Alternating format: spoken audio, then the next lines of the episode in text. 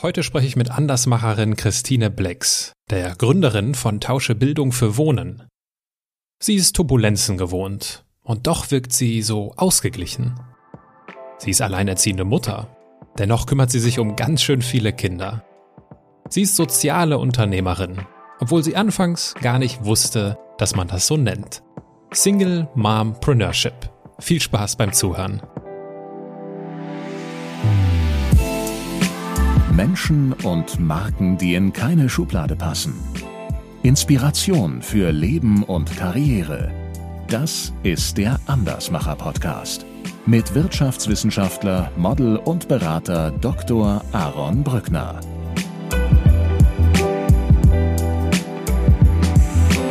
Wenn ich mal Konzernchefin wäre, ich würde eine Armada von Alleinerziehenden einstellen, weil die eben schaffen, in der Hälfte der Zeit genauso viel zu arbeiten wir sind auch schon mit Kindern in einen angrenzenden Stadtteil, in den Landschaftspark gefahren und da fragte ein Kind, ob wir noch in Deutschland seien. Es hatte einfach den Stadtteil noch nie verlassen. Wir reden über Deutschland hier, möchte ich nochmal betonen. Meinem Sohn, wir haben immer unterhalb der Armutsgrenze gelebt. Wir haben Flusensuppe gegessen, sage ich immer. Aber wir haben uns nicht arm gefühlt. Aber diese Menschen sind wirklich richtig arm.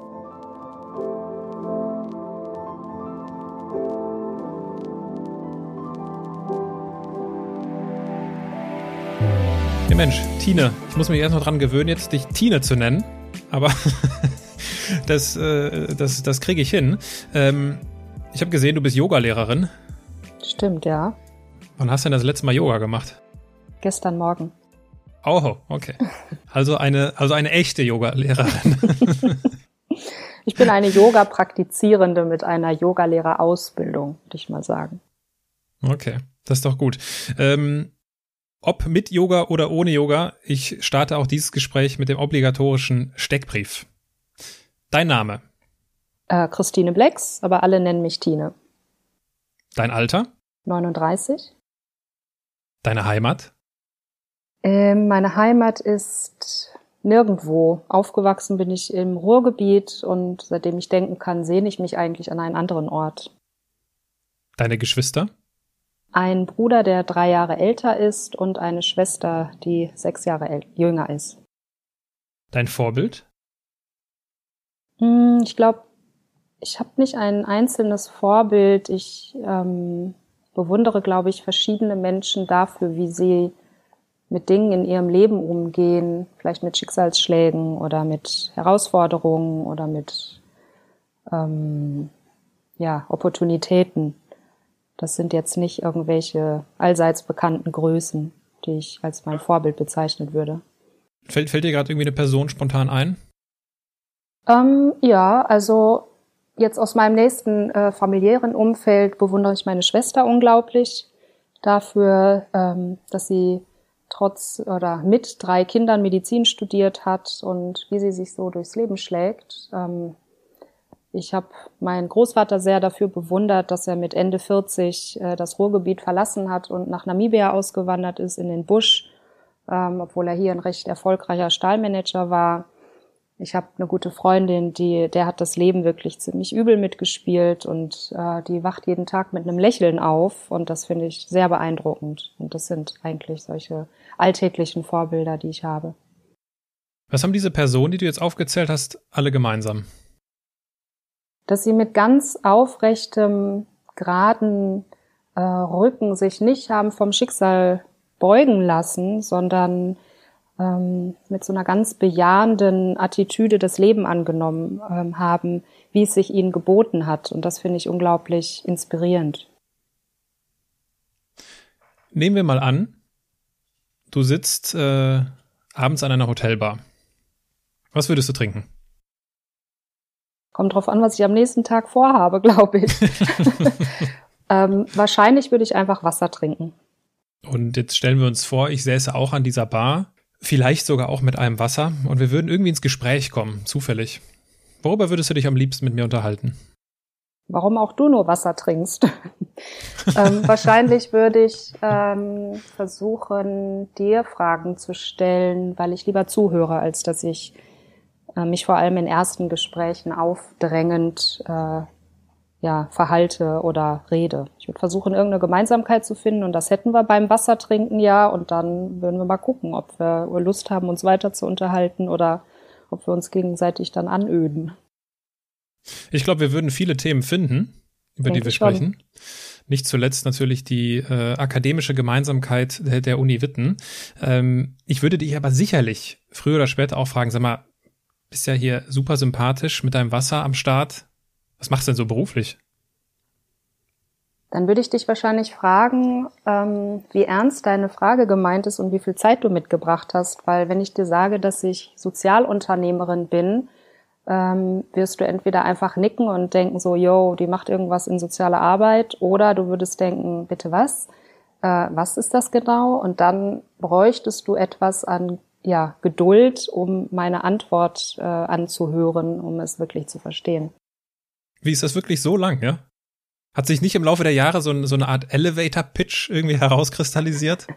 Ja, doch, sicherlich gibt's einen Elevator-Pitch, aber der langweilt mich selber so an.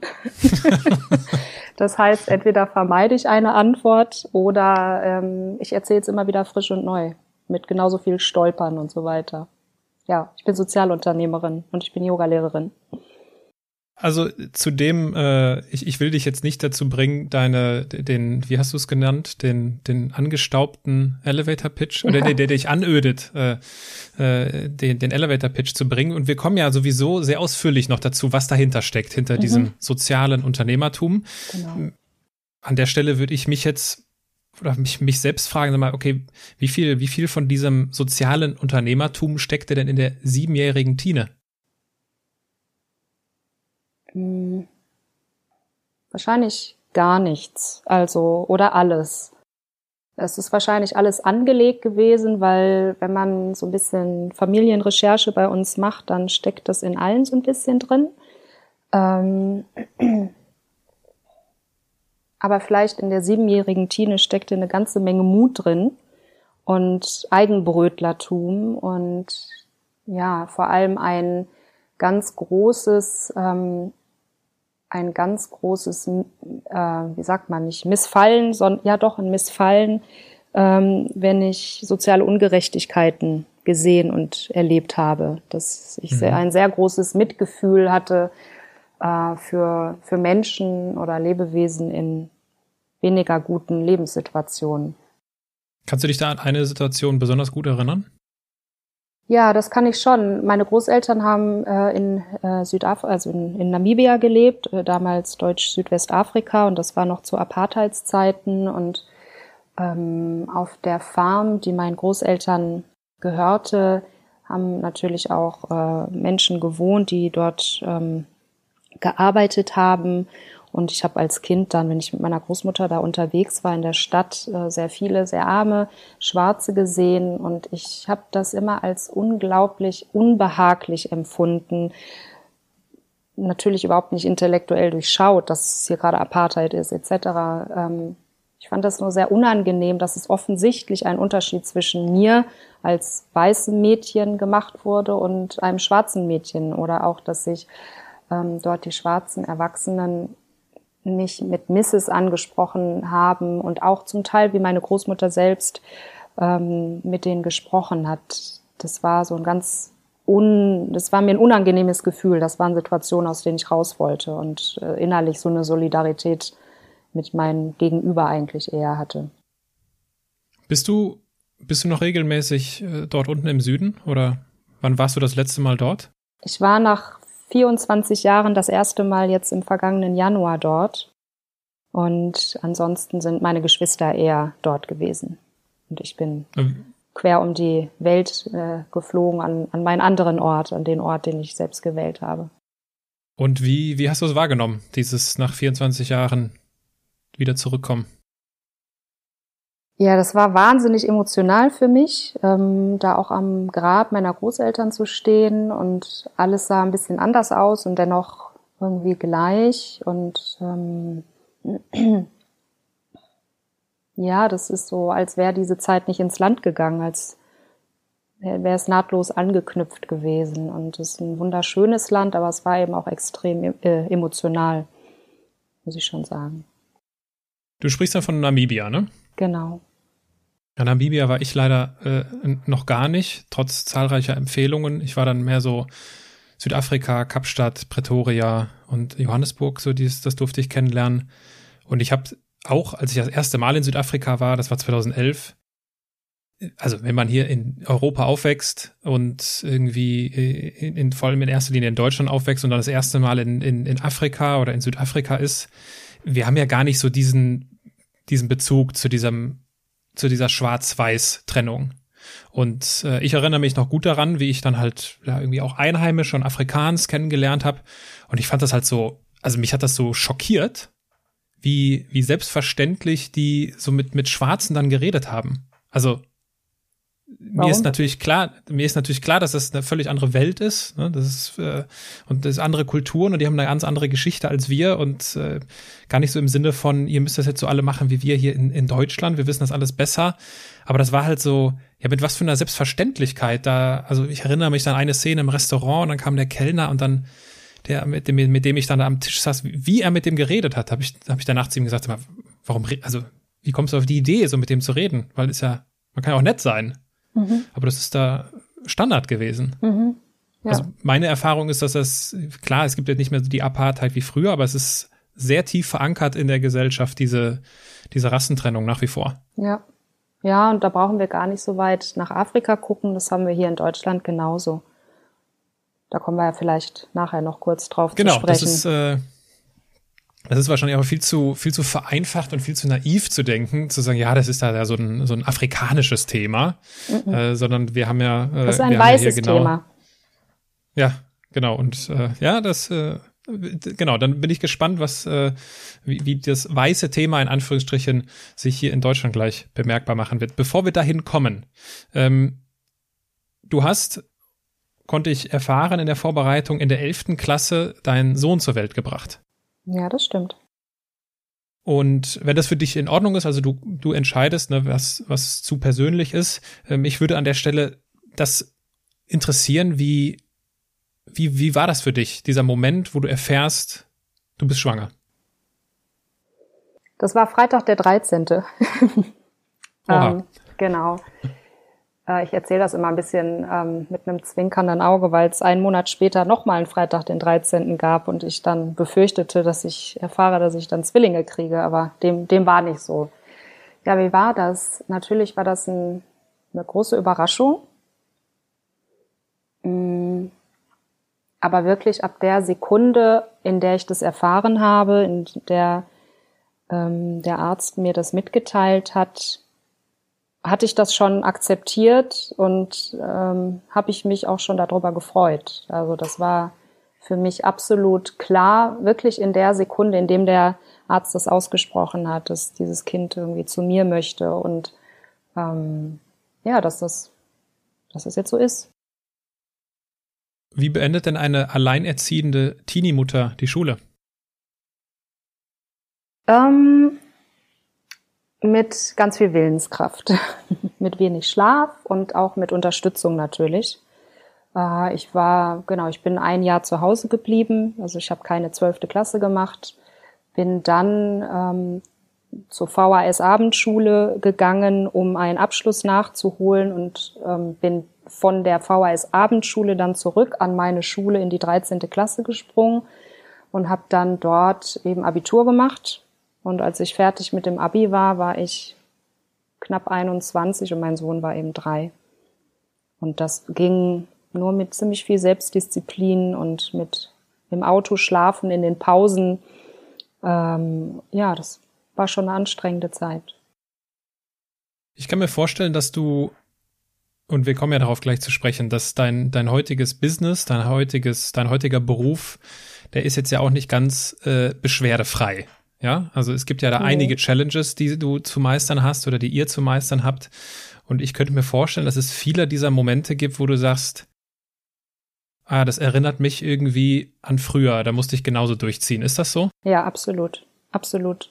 Ähm, schöne Frage auch oder schöner Gedanke. Ähm, ich behaupte, ähm, dass ich alles, was ich dazu gebraucht habe, um Sozialunternehmerin zu sein, äh, durch meine Mutterschaft und vor allem durch das Alleinerziehend gelernt habe. Ich sage auch manchmal, wenn ich irgendwo einen Vortrag halte ähm, und mich vorstelle, sage ich oft, dass ich mit der Geburt meines Sohnes mein erstes Sozialunternehmen gegründet habe. äh, ich nenne das immer Single Mompreneurship, ähm, weil ja, man alles da lernt, mit wenig Geld zurechtzukommen, mit wenig Zeit, viel Verantwortung. Man weiß nicht, was morgen ist. Man muss äh, jeden Tag daran arbeiten, dass das Kind, Schrägstrich die Unternehmung, selbstständig wird.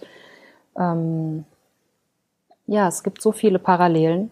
Und ich habe auch immer gesagt, wenn ich mal Konzernchefin wäre, was ich nicht werden möchte, aber ich würde eine Armada von Alleinerziehenden einstellen, weil die eben schaffen, in der Hälfte der Zeit genauso viel zu arbeiten ähm, wie Menschen, die nicht alleinerziehend sind.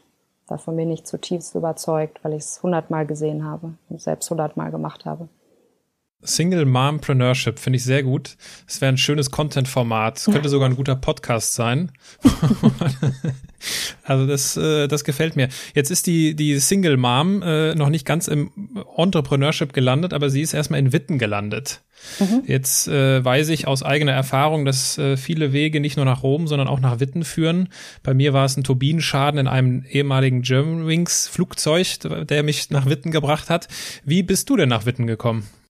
Bin in Witten zur Schule gegangen, ganz unromantisch. Okay. Ähm, und ja, als ich fertig mit dem Abi war, bin ich erstmal, habe ich meinen Sohn eingepackt und bin an meinen Lieblingsort geflogen, nämlich äh, nach Hawaii, wo ich meine zehnte Klasse damals gemacht habe. Ähm, und als ich wiederkam, wusste ich auch nicht so genau, wohin mit mir und studieren sollte es schon irgendwie sein, aber ich hatte ehrlicherweise von gar nichts eine Ahnung. Also ich wusste auch nicht, wie ich mir jetzt raussuchen sollte, was ich studieren soll. Ich wusste es wirklich überhaupt nicht. Mhm. Und ähm, wusste nur, ich will weg. Also ich wollte immer weg, weg, weg, weg ins Ausland, irgendwo anders hin. Aber dann war mein Sohn knapp vier. Ja, und dann habe ich aber gemerkt, dass ja, ich, ich könnte jetzt nach Berlin gehen können oder weiß der Kuckuck wohin, aber dass mir das Netzwerk, was ich dann hier hatte, ähm, was mir auch geholfen hat, äh, dann mit meinem Sohn hier zu überleben quasi, dass mir das zu sehr fehlen würde und dass ich mir das nicht zugetraut habe, jetzt ganz woanders anzufangen zu studieren ohne Netzwerk. Und ähm, gleichzeitig dazu entstand eben an der Uni äh, dieser neue Studiengang ähm, Philosophie und Kulturreflexion.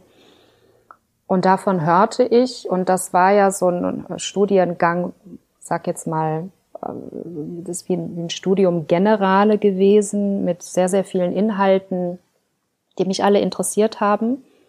Und da musste ich mich auch nicht gefühlt richtig festlegen auf irgendwas Spezielles, sondern ich dachte, das kann ich ja mal versuchen. Und äh, das, eigentlich war es so ein bisschen so eine Ausrede, weil ich, weil ich mich nicht festlegen musste. Und praktischerweise war es dann halt in Witten. Und ich musste mein Netzwerk nicht aufbau, äh, aufgeben ja, und so bin ich, bin ich dann in Witten gelandet, habe mich da beworben und ja klar, ein bisschen war der Hintergedanke auch, äh, es hat ja einen guten Ruf, die Uni, und kann man ja vielleicht auch ein bisschen von dem Ruf zehren. Ähm, ja, so, so bin ich in dem Studium gelandet. Aus Versehen, so wie ich alles in meinem Leben ist, bin ich aus Versehen geworden.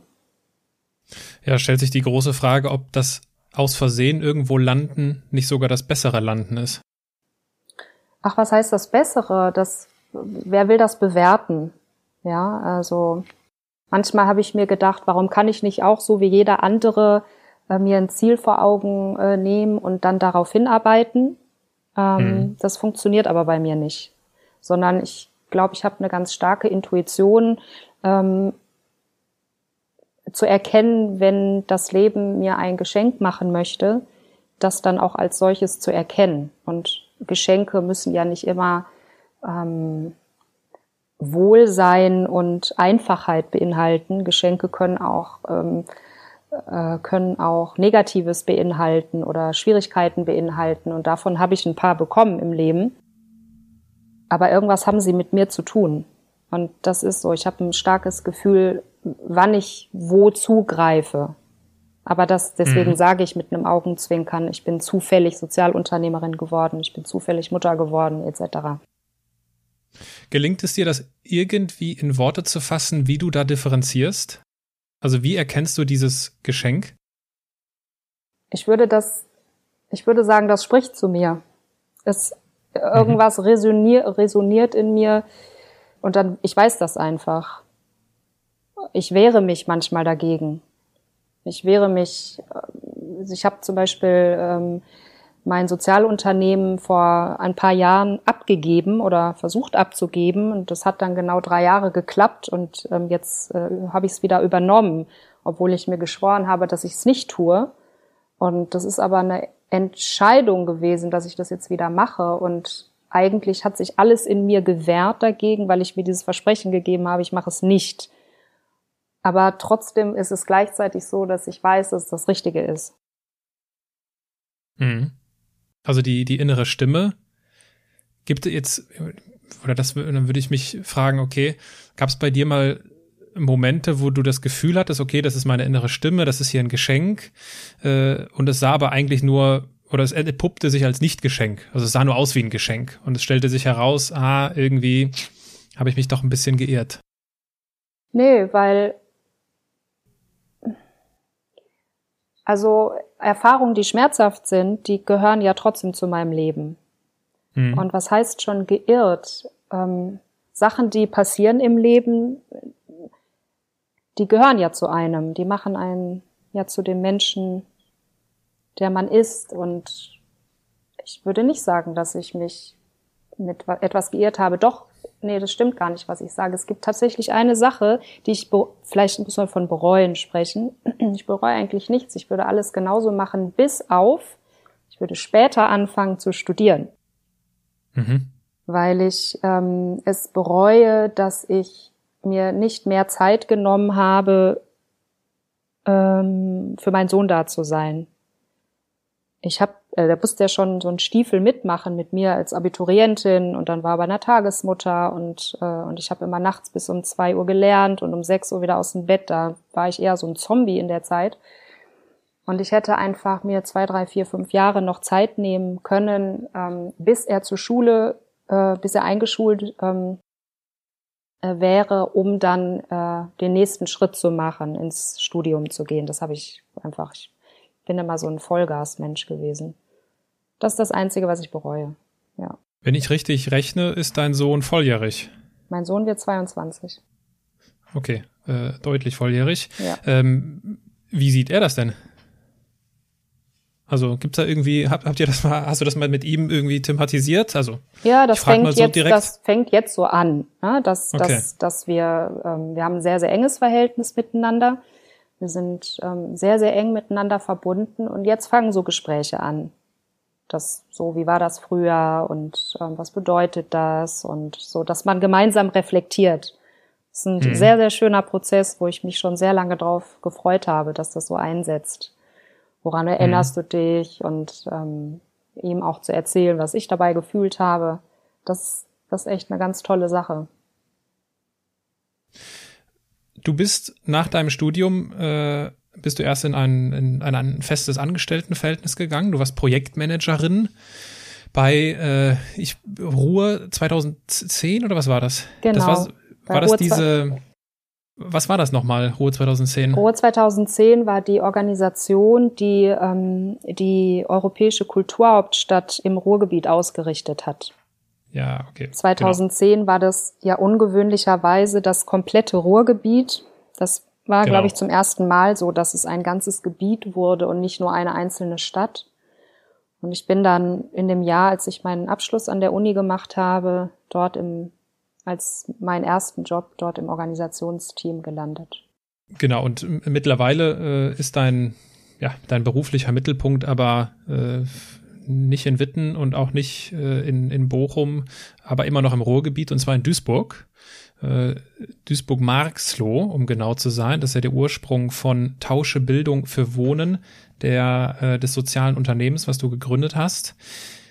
Wenn wir uns, nehmen wir mal an, Corona gäbe es nicht und wir würden uns morgen in Duisburg-Marxloh treffen. Welchen Ort würdest du mir am liebsten zeigen? Ja, ich würde dich bei uns in der Tauschbar empfangen. Das ist der Ort, wo der Alltag des Projektes stattfindet. Und dann würden wir einen Spaziergang durch Marxloh machen. Ich würde dir die Weseler Straße zeigen. Dort sind ungefähr 70 Geschäfte zum Thema heiraten. Also von Klamottenläden über Einrichtungshäuser, über ähm, ja, Schmuckanbieter, Schuhanbieter etc. Also alles zum Thema heiraten. Dann würden wir zur Moschee gehen wahrscheinlich. Da stehen die Türen immer offen. Die Moschee in Marxloh ist die ähm, größte im osmanischen Baustil in Europa. Dann würden wir weitergehen und uns ähm, den Park anschauen und die Architektur anschauen. Und dann würden wir wahrscheinlich noch bei unserem Nüssemann reinschauen, der so ganz tolle ähm, geröstete Köstlichkeiten hat, wie man sie sonst auch in der Türkei findet. Und dann würden wir wahrscheinlich noch was Kleines essen gehen und dann zurück zur Tauschbar gehen. Das klingt nach einem, äh, das klingt nach einem großartigen Sightseeing-Plan. Ähm, etwas, womit man jetzt ja Duis äh, Duisburg-Marxloh nicht direkt verbindet. Wenn man das so, äh, ne, wenn man es nicht wirklich kennt, denkt man da nicht an, an Sightseeing. Ich möchte mal, äh, und ich hoffe, es ist ein, ich tue dir damit einen Gefallen, einfach vorlesen, was ihr macht, damit du es nicht zum hunderttausendsten Mal erzählen musst. Ja, super. Also, der gemeinnützige Verein stellt engagierten jungen Menschen mietfreien Wohnraum in benachteiligten Stadtteilen wie Duisburg-Marxloh oder Gelsenkirchen-Ückendorf zur Verfügung. Diese fördern als Bildungspaten die schulische und persönliche Entwicklung der Kinder des Quartiers und bieten diesen in den sogenannten Tauschbars, den Wirkungsorten des Vereins, ein zweites Zuhause. Hier dürfen sich die Kinder durch ganzheitliche Lernförderung und attraktive Ferien- und Freizeitangebote entfalten. Durch den Tausch von mietfreiem Wohnraum für eine Bildungspartnerschaft schaffen wir so eine Win-Win-Win-Situation für Kinder. Für, also für Kinder, für die engagierten Bildungspaten und die benachteiligten Stadtteile und damit eine langfristige Perspektive für die Region. Tausche Bildung für Wohnen. Bevor wir auf die Details eingehen, was jetzt dahinter steckt, wie ihr Geld verdient, wie das Ganze organisiert ist, wie ist denn die Idee dazu entstanden? Auch ausnahmsweise oder beziehungsweise Entschuldigung, das ist eine Story, die du wahrscheinlich auch schon hunderttausend Mal erzählt hast, aber an der kommst du auch heute nicht vorbei. Nein, ganz wunderbar. Hast du schön vorgelesen. Ja, ich habe äh, 2010 ja für die Kulturhauptstadt gearbeitet und dort ähm, einen Marxloher kennengelernt, mm, der dort geboren ist und aufgewachsen ist als Türke äh, in zweiter Generation, wenn man so will. Und wir haben festgestellt, dass wir ähm, zwei ganz unterschiedliche Zugänge zum Leben erfahren haben und uns aber trotzdem irgendwie in der Mitte getroffen hatten. Wir hatten, es war wieder so ein Geschenk. Ähm, wir hatten uns ganz viel zu sagen und ähm, der hat mich nach Marxloh eingeladen und das war für mich auch eine, eine ganz neue Welt. Ich hätte mich ja nie in diesen Stadtteil verirrt. Und ähm, wir haben uns ineinander verliebt, waren dann eben ein Paar und nach der Kulturhauptstadtzeit haben wir gesagt, Mensch, wir müssen irgendwie unsere Ideen, die wir gemeinsam die ganze Zeit hatten und entwickelt haben, ähm, mal ernst nehmen. Und dann haben wir eine Agentur gegründet in Duisburg-Marxloh, wirklich mitten im Viertel. Und haben unter anderem Stadtteilführung angeboten. Das heißt, ich könnte dir auch tatsächlich eine professionelle Stadtteilführung durch Marxloh geben. Und wir haben diverse Konzepte entwickelt, immer im thematischen Dreieck von Kultur, Stadt, Ökonomie, ähm, den Menschen ja, die in diesen abgehängten Stadtteilen leben. Und äh, von meinem Gründungspartner und Lebenspartner damals ähm, stammt die ursprüngliche Idee von Tauschebildung für Wohnen, weil er es eben als Türke erfahren hat, wie es ist, wenn man äh, ja, wenn man sehr benachteiligt aufwächst. Und er hat sich irgendwie zum, Abi, äh, zum, zum Gymnasium hochgekämpft und dort einen deutschen Jungen, ähm, sich mit einem deutschen Jungen befreundet. Und dieser Junge hatte so eine Alt-68er Mutter, die im Prinzip die Blaupause für die heutigen Bildungspaten dargestellt hat, weil sie hat darauf geachtet, dass er richtig Deutsch spricht. Die hat ihn mit ins Theater genommen. Die hat sich dafür eingesetzt, dass er auch einen Schüleraustausch nach Frankreich machen konnte die ähm, hat Freiraum gegeben. Also da hat er eine ganz andere Welt kennengelernt in seinem eigenen Stadtteil, weil sie eben eine Tür zu einer zu unserer Kultur quasi geöffnet hat. Das hat ihn nachhaltig beeindruckt. Und ähm, ja, das ist so, diese Idee ist immer stärker äh, gewachsen in ihm. Und dann, ha dann haben wir eben festgestellt, äh, 2010 gab es eine Leerstandsquote im äh, Stadtteilviertel von noch 15 Prozent ungefähr, also wirklich 15 Prozent aller Immobilien standen leer. Und wir haben über verschiedene Formate nachgedacht. Und ähm, wir haben schon unter Kulturhauptstadtzeiten versucht, das Projekt irgendwo anzudocken, so in mhm. einer ganz rudimentären Form. Das hat aber nicht funktioniert. Und dann haben wir uns hingesetzt. 2011 habe ich eigentlich den ersten Satz dazu runtergeschrieben, ein eigentlich wie eine Masterarbeit geschrieben, also so ein 80-seitiges Dokument äh, über die Idee und wie man das umsetzen kann etc. Ja, und dann haben wir jetzt bei, dann ähm, zu diesem Zeitpunkt wussten wir auch eigentlich gar nicht, was wir da getan haben. Also wir haben einfach gemacht. Ja, und dann haben wir, da bin ich ziemlich krank geworden und ähm, ich hab, musste ja auch mich und meinen Sohn noch ernähren. Ähm, ich habe dann äh, eine halbe Stelle bei einem Architekten angenommen, so als Broterwerb und habe alle freie Zeit quasi in diese in, in die Konzept, äh, Konzeptphase von Tauschbildung für Wohnen gesteckt, weil wir uns entschieden hatten, dass dieses Projekt unsere Haltung zum Leben am besten manifestiert. Das war eigentlich die Entscheidung, dass wir alles auf diese Karte setzen, dieses Projekt ins Leben zu rufen. Ähm, ja, ich kann es nicht besser sagen als so. Das ist einfach die mhm. Manifestation unserer Haltung zum Leben gewesen. Mhm. Also, es gibt die Bildungspaten, die bewerben sich bei euch, wenn ich mhm. das richtig verstanden habe. Die wohnen in euren Wohnungen, mhm. kostenfrei. Und sie bezahlen in Anführungsstrichen damit, dass sie den Kindern aus dem Stadtteil Nachhilfe geben und halt diese ja, die, die Möglichkeiten der, der Freizeitgestaltung eröffnen. Genau. Und das natürlich auf eine ganz andere Art und Weise, wie sie es wahrscheinlich sonst erleben würden. Ähm, jetzt ist mit Sicherheit eine der ersten Fragen, die auch den Zuhörern im Kopf herumschwirren wird. Ja, das ist ja, das ist ja nett, aber wie verdient ihr denn Geld? Ja, richtig. Ähm, also als wir gegründet haben und wir das Konzept eingereicht haben äh, bei einem Wettbewerb der Vodafone Stiftung und der Social Entrepreneurship Akademie aus München, da bin ich zum ersten Mal über den Begriff Sozialunternehmertum drüber gestolpert. Ich hatte das noch nie gehört, ich wusste nicht, dass es das gibt, sondern ähm, habe es dort zum ersten Mal gelesen und dort festgestellt, Mensch, es gibt ja so so einen Begriff, der umschreibt, was wir eigentlich machen wollen. Wir wollen unternehmerisch handeln, ähm, aber mit der Zielsetzung, ein gesellschaftliches Problem zu lösen. Und es geht nur in zweiter Linie um Profit. Und in erster Linie geht es darum, ähm, positiv gesellschaftlich zu wirken. Das ist das eigentlich, was ein Sozialunternehmen ausmacht. Aber wir wollten ein Geschäftsmodell ähm, entwickeln und nicht auf reiner Spendenbasis agieren. Mhm. Also anders als eine Non-Profit-Organisation.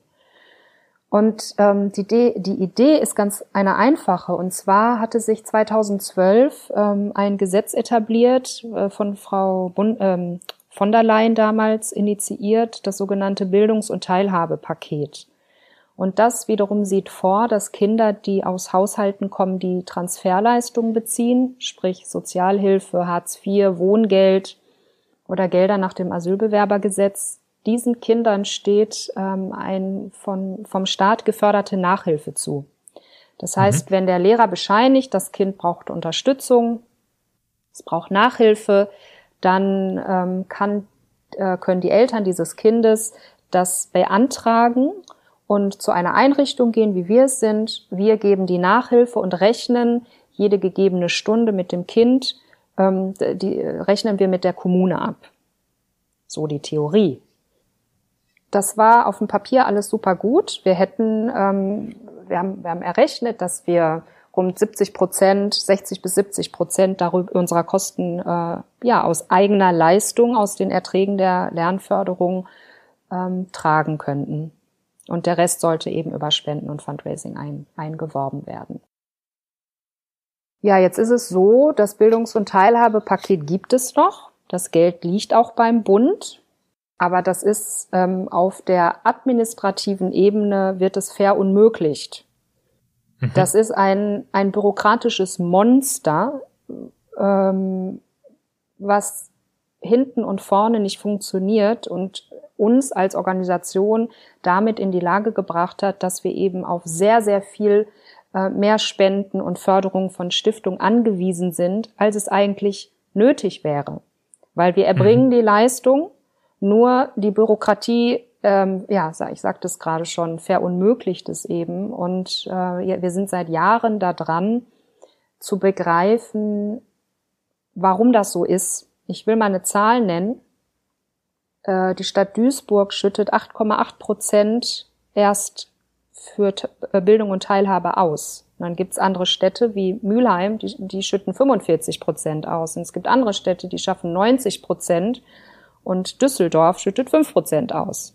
Ja, mhm. es gibt also kommunale extrem große Unterschiede. Jede Kommune macht es anders, hat andere Sätze, hat andere Formulare, hat andere Wege. Das ist ein absolute kafkaeskes Stück, was da aufgeführt wird. Und selbst ähm, die Intervention der Kanzlerin, die uns 2015 äh, besucht hat im Stadtteil, und ich habe ganz kurz mit ihr darüber gesprochen, gesagt, ich würde gerne mal mit den Menschen äh, zusammensitzen äh, aus der Politik, die dieses, ähm, die sich solche Dinge ausdenken und es sollte ja auch in ihrem Interesse sein, mit Menschen zu sprechen, die dieses Gesetz dann ausführen müssen. Und tatsächlich ähm, hat es eine so eine Elefantenrunde gegeben. Ähm, und dann kam aus dem Bundeskanzleramt und aus äh, Bundesministerien, Landesministerien, kommunale Vertreter etc. eine Riesenrunde. Und dann wurde darüber gesprochen und wir hatten ähm, vorbereitet, dass äh, den Stand der Dinge und wie es besser machen, also wie man es besser machen könnte, etc. Ja, und das ist, hat sich nichts verändert.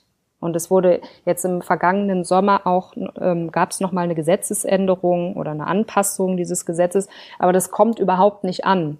Das kommt mhm. nicht beim Kind an. Und wie gesagt, also 85 Prozent aller leistungsberechtigten Kinder und Jugendliche erhalten nicht, also erhalten diese Förderung nicht, obwohl das Geld da ist. Das ist ein totaler ist Skandal. Das liegt beim Bund. Das müssen die Kommunen nur abrufen. Und die Kommunen rufen das nicht ab und es liegt beim Bund. Oder rufen die Kommunen es ab und machen irgendwas anderes damit, oder wie? Ja, das versuchen wir gerade rauszufinden. Das okay. ist gar nicht so einfach, sowas rauszufinden. Ja, genau. Wenn ich, wenn, wenn ich es raushöre, fühlst du dich oder fühlt ihr euch so von der Politik so ein bisschen im Stich gelassen? Ja, könnte man so sagen, wobei ich auch betonen möchte, dass wir ähm, in Duisburg und in Gelsenkirchen, äh, wo, wo wir sind, ähm, wir haben einzelne Unterstützer, also einzelne Personen, auch aus der Politik, die ähm, wirklich sehr, sehr ähm, viel tun und ihr Möglichstes tun, um uns zu unterstützen. Das sind einzelne Personen.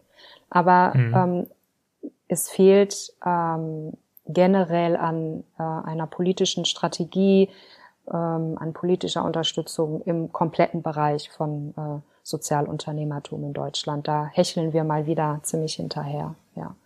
Das heißt, ihr habt einfach jetzt die, was heißt einfach, äh, äh, schwierig, die äh, auf schwierige Art und Weise den den Prozentsatz an Spenden und an Stiftungsgeldern erhöhen müssen in den genau. letzten Jahren, ja. äh, so dass es dann auch geklappt hat, weil ich meine, so die ein oder andere Nachrichtenmeldung oder das ein oder andere, die ein oder andere Doku, die es ja über euch gibt, die klang schon so ein bisschen danach. Das ist immer so ja. auf der letzten Rille. Ja. Hört sich das an? Ähm, ja, absolut. Also seitdem ähm, wir die Türen der Tauschbar geöffnet haben, äh, das war im Januar 2015, äh, zwei Monate später ist mein Gründungspartner dann, ähm, äh, musste er aussteigen und ich stand eben alleine mit dem Projekt da.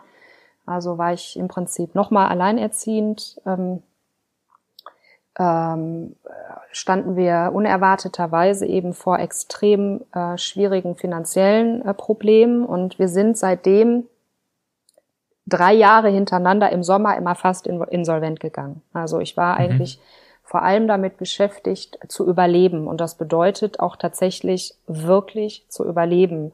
Also äh, ich, ich habe jeden Tag gefühlt drei bis fünfmal in die Liquidplanung reingeguckt ähm, und habe überlegt, äh, wo kann man noch wo was kürzen, hinschieben. Ich habe mir äh, selber oft, äh, sehr oft keinen Lohn auszahlen können, damit ich meine Mitarbeiter bezahlen kann. Ähm, also da war gar nicht Gestaltung oder das Arbeiten am Inhalt äh, oder ähnliches ähm, war überhaupt nicht möglich, sondern wir, es ging nur ums Überleben und wir sind trotzdem gewachsen, gewachsen und wir sind immer bekannter geworden und es war immer mehr Presse und Preise und und irgendwann habe ich nur gedacht, Leute, hört doch auf, Preise zu schmeißen. Was soll ich damit? Mhm. Also wir haben jetzt zehn oder elf Preise und Awards bekommen und 300 irgendwas an Presseberichten, Dokus und, und ständig Leuchtturmprojekt. Aber ähm, ja, wenn es wirklich ans Eingemachte geht, ja, wirklich dahin zu gucken, um beispielsweise beim Bildungs- und Teilhabegesetz, man müsste wirklich nur ein paar kleine Schräubchen drehen damit das Geld bei den Kindern ankommt.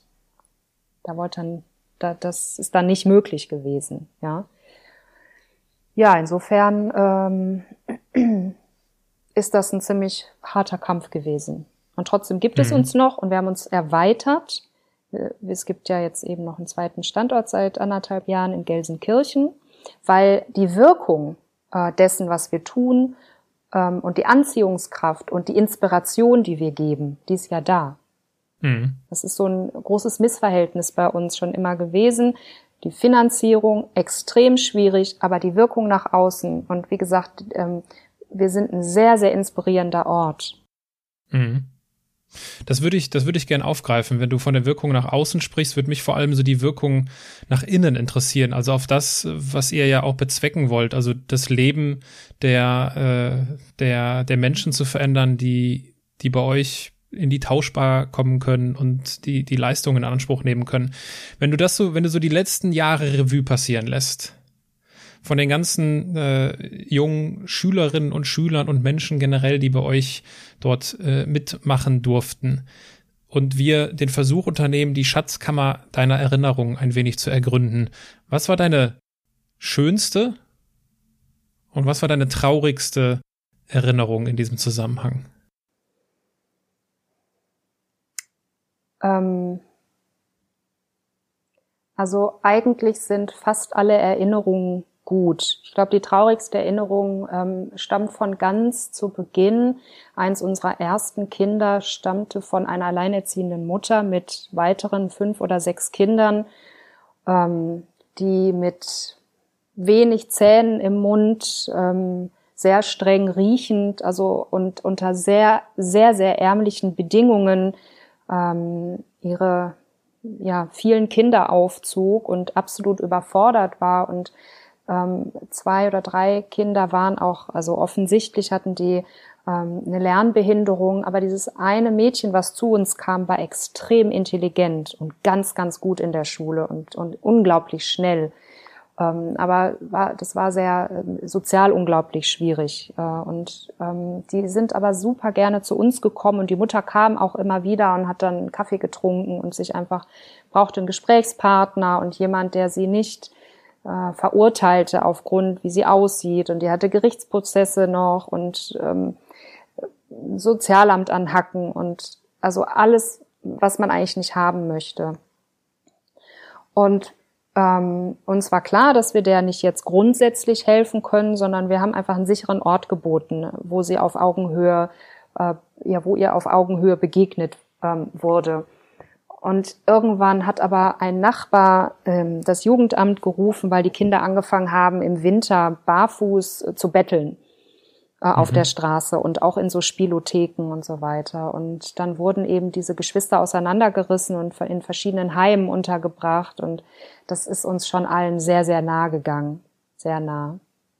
Und ja, dann gibt's eine, gibt's eine Familie, die, ähm, da ist die Mutter staatenlos und äh, die sind mit fünf Kindern und die Kinder sind alle hier geboren und kommen auch alle zu uns ähm, in die Tauschbar. Und die Kinder haben auch alle keinen Pass, weil die Mutter eben staatenlos ist. Das heißt, diese Familie ist alle sechs Monate von der Abschiebung bedroht. Und alle sechs Monate ähm, leidet diese Familie extrem unter diesem Druck, dass sie zurück, also die würden in den Kosovo abgeschoben werden. Und laut der Aussage der Mutter würden die da keine 24 Stunden überleben, weil es dort irgendeine ähm, Familienfehde, die zurückreicht in die Vergangenheit gibt. Ja, und wenn man dann eins der Mädels gefragt hat, was sie sich am meisten wünscht, und dann stand immer auf dem Wunschzettel zu Weihnachten oder zum Geburtstag ganz oben eine Aufenthaltsgenehmigung. Und wie gesagt, die ist hier geboren, dass sie kennt nichts anderes. Und das geht einem schon sehr nah. Und alle Kinder, die jetzt, wir haben ja auch ganz viele geflüchtete Kinder aufgenommen, ja, was die erzählen von ihren Reisen in Schlauchbooten übers Mittelmeer, wo dann Menschen verstorben sind und dass die, wie die in Griechenland dann behandelt wurden, das kann einem ja gar nicht, nicht nahe gehen. Mhm. Das ist die eine Seite. Und die andere Seite ist, ähm, diese Kinder sind so hungrig nach fast egal, was man ihnen anbietet. Die sind so hungrig und dankbar im Sinne von nicht, dass sie immer zu allem Danke sagen, sondern die saugen alles auf. Ähm, alles, was denen angeboten wird, die sind so lernbegierig und so wissbegierig und die sind überhaupt nicht so über, ähm, ja, so übersättigt, wie ich das aus meiner eigenen Kindheit oder auch aus, ähm, ja, aus der, aus meinem Sohn oder mein Sohn ist zur Waldorfschule gegangen der ganze Freundeskreis und so weiter. Da ist eigentlich alles im Überfluss vorhanden, auch wenn ich als Alleinerziehende ähm, mit meinem Sohn, wir haben immer unterhalb der Armutsgrenze gelebt. Also wir hatten, ich weiß gar nicht, wir haben Flusensuppe gegessen, sage ich immer. Ähm, aber wir haben uns nicht arm gefühlt. Mhm. Aber diese Menschen ähm, sind wirklich richtig arm und und haben das ja auch um sich herum. Also so ein segregierter Stadtteil, der, der ist ja auch selbstreferenziell, wenn man so möchte. Und mm, das, was man den Kindern anbietet, was wir in der Tauschbar machen, das ist, wird alles angenommen. Und das ist, das ist einfach unglaublich schön. Da steckt so ein Potenzial in diesen Kindern. Ähm, um nur ein Beispiel zu nennen, die allermeisten Kinder, die bei uns ein- und ausgehen, die sind ja mindestens zweisprachig. Und das ist ja. in anderen Gesellschaftskreisen ja eine Auswahl für Elite. Warum nicht bei denen? Ja, weil sie halt dummerweise Sarah mit Z und Mohammed und Ali heißen. Ja, mhm. und wo die Eltern, wenn überhaupt, putzen gehen oder einen Kiosk haben. Mm, und das ist so eine, oh, so eine Ungerechtigkeit, die ist für mich ganz schwer hinzunehmen. Das muss so nicht sein. Das muss einfach so nicht sein. Und ähm, uns geht es ja eben vornehmlich darum, das Selbstbewusstsein der Kinder zu stärken, ähm, eine Bildung ähm, zu verfolgen, äh, wo die Kinder sich selbst erkennen, also Selbsterkenntnis im Sinne von selbstbewusst werden, dass die Welt nicht an der Grenze von Marxloh endet und ähm, auch keine mentalen Grenzen existieren. Aber so ein, die brauchen einfach Futter. Mhm. Wenn du, wenn ah, du die Gelegenheit hättest. Ja, ich wollte noch eine schöne Sache erzählen. Jetzt habe ich ja doch über das Negative gesprochen. Ähm, wir haben beispielsweise eine afghanische Familie, mit denen ich auch ähm, äh, noch viel im Austausch bin, auch freundschaftlich, die ich zu meinem Geburtstag eingeladen äh, habe oder immer, wenn ich dann noch in Marxloh bin, dann da äh, zum Wohnzimmer, ins, Ess, äh, ins Wohnzimmer zum Essen eingeladen werde, dann wird, werden tausende Schüsseln auf dem Boden ausgelegt und so weiter. Mm, und die sind vor den Taliban geflohen und mit mehreren Kindern, fünf Kinder haben die, ähm, und der älteste ist jetzt 19, meine ich. Und der kam eben auch 2015 in die Tauschbar und 2016 hat er gesagt, er will Bundeskanzler werden. Und mhm. ähm, das finde ich, äh, der hat auch ein Praktikum im Landtag gemacht und so weiter. Ähm, das finde ich genial, sowas. Das finde ich absolut genial. Das freut mich, wenn, wenn dann wenn dann die Kinder nach den Sternen greifen und eben diese Grenzen überschreiten und nicht in ihren gesellschaftlichen Grenzen bleiben. Ich bin ein Flüchtling, ich bin ein Marxloher, ich bin ein Ausländer, ich bin ein Schwarzkopf, Ölauge, äh, Hauptschüler oder ähnliches. So, das sollte keine Rolle spielen, diese Kategorien. Und das ist das, was wir eigentlich den Kindern beibringen wollen. Ja, ich wollte gerade dich äh, nur auf andere Art und Weise auf die schöne Geschichte bringen. Ich hätte dir nämlich die Frage gestellt, stell dir vor, du hast ein paar Minuten Zeit im Bundestag, äh, so, so, so, so die, die schönste Geschichte zu erzählen, um die Politiker zu begeistern, die Gesetzgebung zu verändern. Äh, passend dazu erzählst du die Geschichte mit dem Bundeskanzler. Ja, genau. Äh, äh, jetzt hast du, jetzt haben wir ja ganz am Anfang über, über Südafrika und Namibia gesprochen oder hast du mich ja auf, äh, hast mich ja auf berechtigterweise hingewiesen, ja, also mit Afrika hat es ja nicht ganz so viel zu tun, sondern es ist ja ein weißes, ein weißes Thema. Vielleicht kannst du dazu, vielleicht kannst du das ein bisschen ausführen. Wie meinst du das? Wie nimmst du das hier in Deutschland war, weil wir zeigen immer gern mit dem Finger auf andere Länder. In China ist das alles nicht, in Afrika muss das mal so und so und vergessen, dass vier Finger auf uns zeigen. Ja. Ja, also einerseits glaube ich, können wir in Deutschland ähm, sind wir sehr privilegiert, weil also wir brauchen ja nur noch links und rechts und oben und unten äh, in Europa zu schauen. Die haben rechte Regierungen ähm, da ist das in vielen Teilen der Gesellschaften, eigentlich glaube ich überall auf der Welt, immer noch gesellschaftsfähiger als bei uns, rechts zu sein und ähm, das Fremde abzulehnen. Und ein Stück weit ist es auch menschlich, denke ich, dass man eben Angst vor dem Fremden hat. Und das braucht man aber auch. Man braucht ja die Auseinandersetzung mit dem Fremden, um das eigene ja. stärker auszubilden. Das ist meine Meinung. Deswegen ist eigentlich die Konfrontation mit dem Fremden sagt ja vor allem immer etwas über mich selber aus, also wie ich damit mhm. umgehe. Also da sind wir immer noch, würde ich mal sagen, ähm, in einer ganz guten, äh, ansehnlichen Lage. Ähm, aber nichtsdestotrotz, wenn man dann eben ein bisschen mehr mikroskopisch guckt, ist es eben ähm, so, dass ich finde, dass wir, dass die, dass die weißen Menschen ähm, sich nach all der Geschichte äh, nach der, ja, nach der Geschichte immer noch erdreisten, die Deutungshoheit darüber zu haben. Also damit habe ich es ein bisschen schwer. Äh, wir, wir versuchen so wahnsinnig politisch korrekt zu sein und, und denken uns dann irgendwie ähm, irgendwelche seltsamen Begriffe aus wie Menschen mit Migrationshintergrund. Ach nee, das ist jetzt doch nicht mehr politisch korrekt, jetzt muss es irgendwie anders heißen und sagt mhm. man jetzt Schwarzer oder äh, maximal pigmentiert oder also ne, das sind so ja. ganz fiese Auswüchse davon, dass man sich nicht richtig damit sich selbst auseinandersetzt, finde ich. Und ähm, ich habe äh, ja im Zuge meiner Arbeit ähm, so viel negativen als auch positiven Rassismus erleben dürfen. Also positiven Rassismus im Sinne von mein ehemaliger äh, Gründungspartner, der ist eben viersprachig gewesen, recht gebildet gewesen, sehr weltgewandt und so oft kam dann so eine Aussage wie sie, wie, ach, ach Sie sind ja gar nicht so wie ein Türke. Ja? Mhm. Äh, und zwar aus gebildeten Mündern vom Rotary mhm. Club, wo man denkt, ja, was meinen Sie denn jetzt genau? Also das sagt ja, ja was über krasse, den krasse Aussage. über ja. den Menschen eher was aus, der so eine Aussage trifft. Ja. ja. Und ähm, und es geht, äh, aber er hat eine Sprache gehabt, obwohl Marxloher und obwohl Türke, er hat für sich eine Sprache gefunden, die, die aus Marxloh rausgehen konnte, wo er ernst genommen wurde. Und da, darum geht's uns ja mit den Kindern eigentlich auch. Mhm. Ja, und ehrlicherweise, pff, ich will gar nicht jetzt eine, eine, irgendwie ein Plädoyer für oder gegen ähm, Sachen halten? Warum können wir uns nicht einfach darauf verständigen, dass wir über Menschen reden?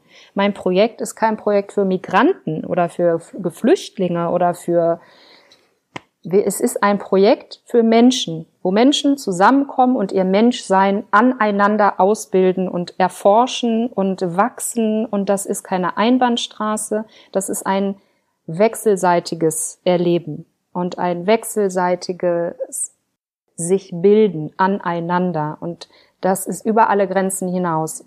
Und damit meine ich nicht nur die kulturellen, religiösen Grenzen, sondern eben auch, dass ähm, es ist nicht der Bildungspate, der Größere, der Lehrer, der den Kindern was beibringt. Das ist auch andersrum der Fall. Wir müssen unseren Kindern zuhören. Ähm, und wir brauchen auch keine besondere Qualifizierung dafür, sondern nur unser Menschsein. Und darum geht es mir eigentlich. Deswegen so dieses Reden in Afghaner und Schwarzer und Kommunist und ähm, bisexuell und also alle diese Kategorien, äh, pf, da habe ich gar keine Lust drüber zu reden, weil es mich gar nicht mhm. interessiert eigentlich. Ich nutze es in meiner Kommunikation nach außen hin, weil natürlich es gibt Stiftungen, irgend, also die dann bestimmte Förderzwecke haben, die genau, möchten ja. eben benachteiligte, sozial benachteiligte Kinder fördern, ähm, wo ich dann manchmal so den Fingerzeig drauf habe und sage, unsere Kinder sind nicht sozial benachteiligt, die sind so, sozial hochgradig kompetent, die sind gesellschaftlich benachteiligt, äh, strukturell benachteiligt, aber die sind nicht sozial benachteiligt. Sozial benachteiligt sind viele, viele Kinder, die mit zu viel Geld aufwachsen in den reichen Vororten, die nicht wissen, wie man sich benimmt und so. Also im Umgang miteinander. Unsere mhm. sind das nicht. Überhaupt nicht. Und ähm, ja, deswegen, das interessiert mich viel mehr. Was ist eigentlich Bildung? Wie schafft man das? Äh, ähm, und ich bin überhaupt kein Freund äh, überhaupt von Schule generell, so wie sie, ähm, wie sie läuft ähm, weil ich finde, das, das hat nichts mit Bildung zu tun, was gelehrt wird in den Schulen. Daher interessiert mhm. mich auch nur wirklich in zweiter Linie, ob unsere Kinder jetzt höhere, also bessere Noten erzielen. Das ist ein schöner Nebeneffekt. Aber das ist nicht das, warum es Tauschbildung für Wohnen gibt. Mhm.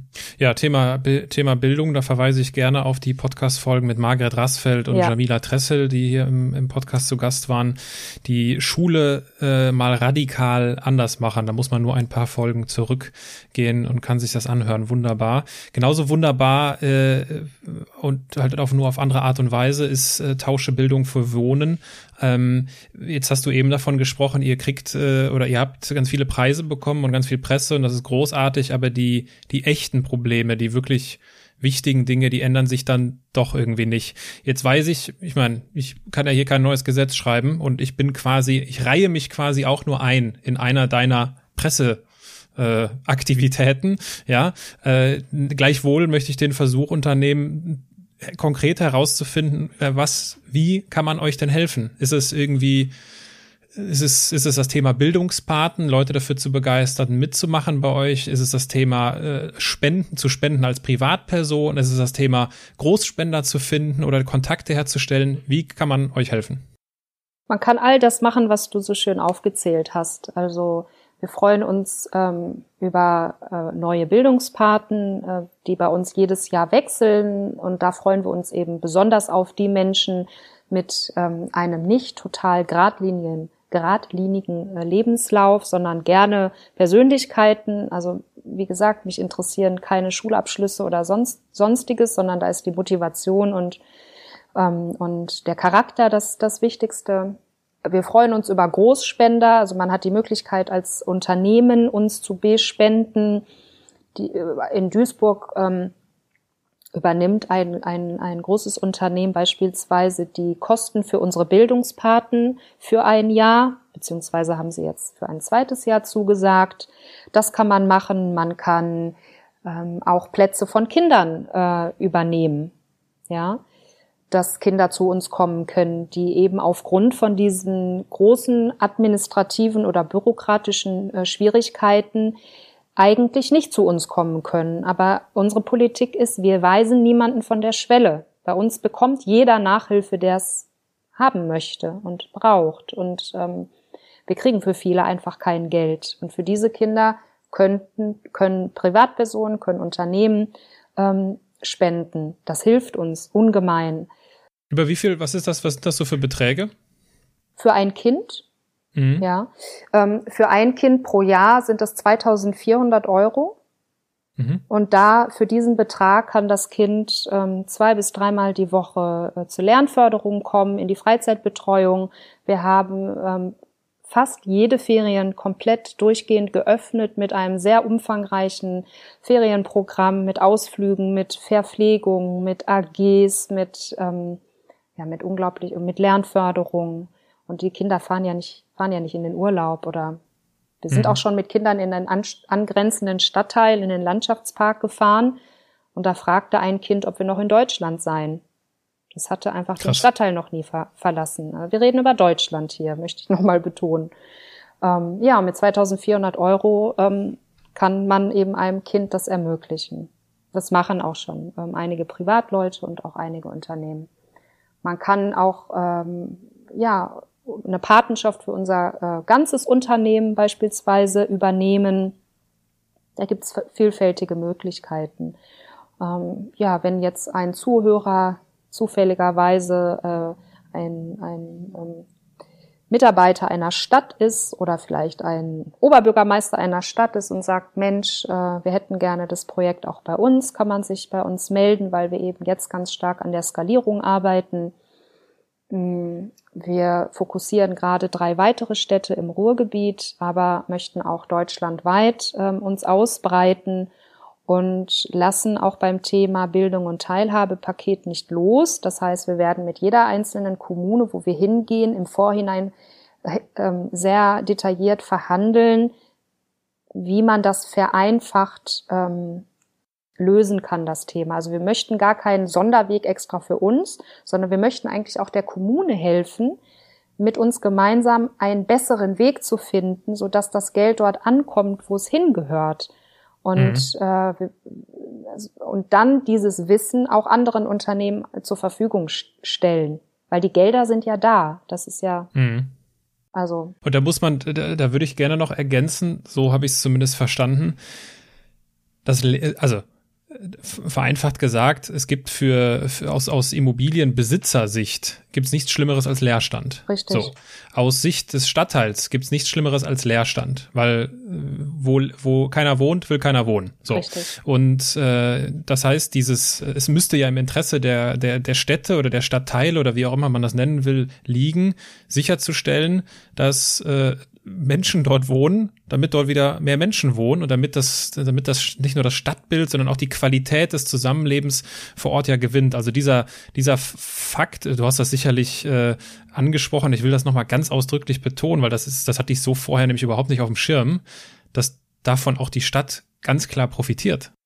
Ja, selbstverständlich. Also das, was du ansprichst, ist eben auch ein ganz wichtiger Faktor, dass wir ähm, dass wir massiv positiv eingreifen in die, in die Stadtteilentwicklung, weil wir auch nach dem Prinzip eben ähm, äh, Kooperation und nicht Konkurrenz denken. Wir vernetzen uns mit allen Bildungsinstitutionen, die schon da sind. In Marxloh ähm, haben wir Kooperation mit allen Schulen, mit den Schulsozialarbeitern, mit den Nachbarn, mit den Trägern, mit der Moschee, mit der Kirche etc., so dass es wie so ein unsichtbares Netz über dem Stadtteil liegt. Und ähm, ja, wir so die Kinder halt gut begleiten können. Und wie du richtig gesagt hast, Leerstand entgegenwirken ist fundamental wichtig. Und die, ähm, die Immobiliengesellschaften, die verstehen das auch sofort, weil die genau wissen, mhm. was du gesagt hast. Da, wo keiner wohnt, will keiner wohnen. Und dann ist ganz schnell ein Verfall und der Anfang von, ich sag mal, Ghettoisierung genommen. Mhm. Und ähm, die begreifen das ganz schnell, was der, was der Mehrwert für die ist. Aber eine, eine Kommune begreift das, also die Kommune gibt es eh nicht, sondern da sind ja Menschen, die die Kommune repräsentieren. Und dann gibt's äh, Mitarbeiter, ähm, die begreifen das, die haben aber nicht genug Macht. Und dann gibt's Mitarbeiter, denen ist es egal. Das ist eben sehr individuell verschieden. Und einleuchten tut dieses Projekt jedem. Das ist ja jetzt nicht ja sonderlich kompliziert, sondern wir haben einfach nee. ein paar Sachen zusammen in einen Topf geworfen, die sich gegenseitig befruchten. Und es ist so eine schön einfache Idee. Genau, aber wie so vieles scheitert es halt oft an der Bürokratie. Woran äh, wo wir, wo wir nicht an der Bürokratie scheitern, äh, ist, äh, wenn wir mit Blick auf die, die Uhr so langsam aber sicher zum Abschluss unseres Gespräches kommen. Äh, das sind die Halbsätze. Die Halbsätze äh, sind mal mehr, mal mehr, mal weniger eine Herausforderung. Äh, Tine, jetzt bist du dran. Du kennst das Spielchen ja aus, aus anderen Podcast-Folgen. Ich lese dir, ich beginne einen Satz. Du beendest ihn spontan, ob kurz oder lang, ist dir überlassen, okay? Mhm. Ganz in meinem Element bin ich, wenn ich am Strand bin. Ich bin eine Andersmacherin, weil weil ich nicht in Kategorien denke.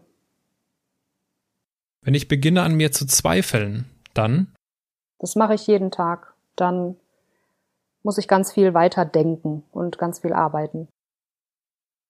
Wenn ich jemandem den Andersmacher Award verleihen müsste, dann Oh, das ist gar keine einfache Frage. Wird es wahrscheinlich einer geflüchteten Familie vermachen, weil sie aus weil sie es schaffen, aus einer in die andere Welt hinein äh, geflüchtet zu sein und sich ein neues Leben hier aufgebaut zu haben, dass sie es alles anders machen. Liebe Tine, gibt es etwas, was du uns abschließend nochmal auf den Weg geben möchtest? Ähm, ja, ich äh, möchte eigentlich so viele Menschen, wie es geht, dazu inspirieren, alles anders zu machen, weil ich finde nichts schlimmer, als alles immer so zu machen wie, wie immer und alles gleich zu machen, sondern den Mut zu haben, andere Wege zu gehen. Das ist das, was die Zukunft braucht. Und deswegen freue ich mich sehr, dass wir endlich dieses Gespräch geführt haben. Ich habe mich also mit jemandem unterhalten, die Sozialunternehmerin ist, und als sie Sozialunternehmerin wurde, wusstest du noch gar nicht, dass es sowas etwas überhaupt gibt wie Sozialunternehmertum. Äh, jetzt äh, weißt du es. Ähm, kennst du eigentlich den Entrepreneurship Summit von Professor Faltin in Berlin? Ja, kenne ich. War ich aber noch nicht. Da gehörst du hin. Das sollte definitiv eins deiner Reiseziele sein, wenn du gerade vom Strand gesprochen hast. Wann steht denn der Strand das nächste Mal auf der Agenda? Äh, da musst du Corona fragen. ja, genau. Wenn du es dir aussuchen ja. könntest, angenommen es gäbe kein Corona. Dann werde ich mit meinem Sohn und meinem Neffen im September meine Familie in Israel besuchen, in Tel Aviv und auf ein Surfbrett steigen und ähm, die Sonne genießen. Und du sagst, du hast keine Ziele im Leben. Das sind die das haben wir wieder, Das haben wir also mal gerade widerlegt. Wenn du im September in Israel bist, darfst du gerne meine kleine Schwester grüßen. Die wohnt nämlich in Tel Aviv. Und äh, ich freue mich sehr, liebe Tine, dass wir uns unterhalten haben. Und äh, ich werde in die Show Notes alles Mögliche verlinken, was es gibt. Äh, eine gute Doku über euch und alle möglichen Links. Und wenn es jemanden gibt, der euch kontaktiert, dann wird er dort auch fündig. In diesem Sinne, einen ganz herzlichen Dank an dich. Ja, vielen Dank für die Einladung.